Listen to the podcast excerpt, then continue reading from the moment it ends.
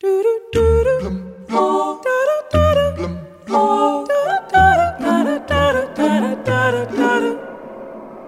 Hal, do you read me? Hello, Hal, do you read me? Do you read me, Hal? Open the pod bay doors, Hal. I'm sorry, Dave. I'm afraid I can't do that.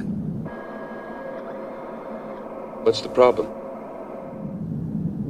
I know that you and Frank were planning to disconnect me. And I'm afraid that's something I cannot allow to happen. O nome HAL 9000, o computador de 2001, Odisseia no Espaço, é uma subtil referência à empresa de informática IBM.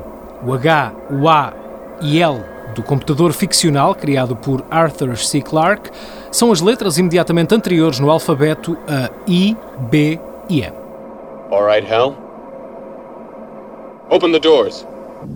Dave, this conversation can serve no purpose anymore. Goodbye. Hal? Hal!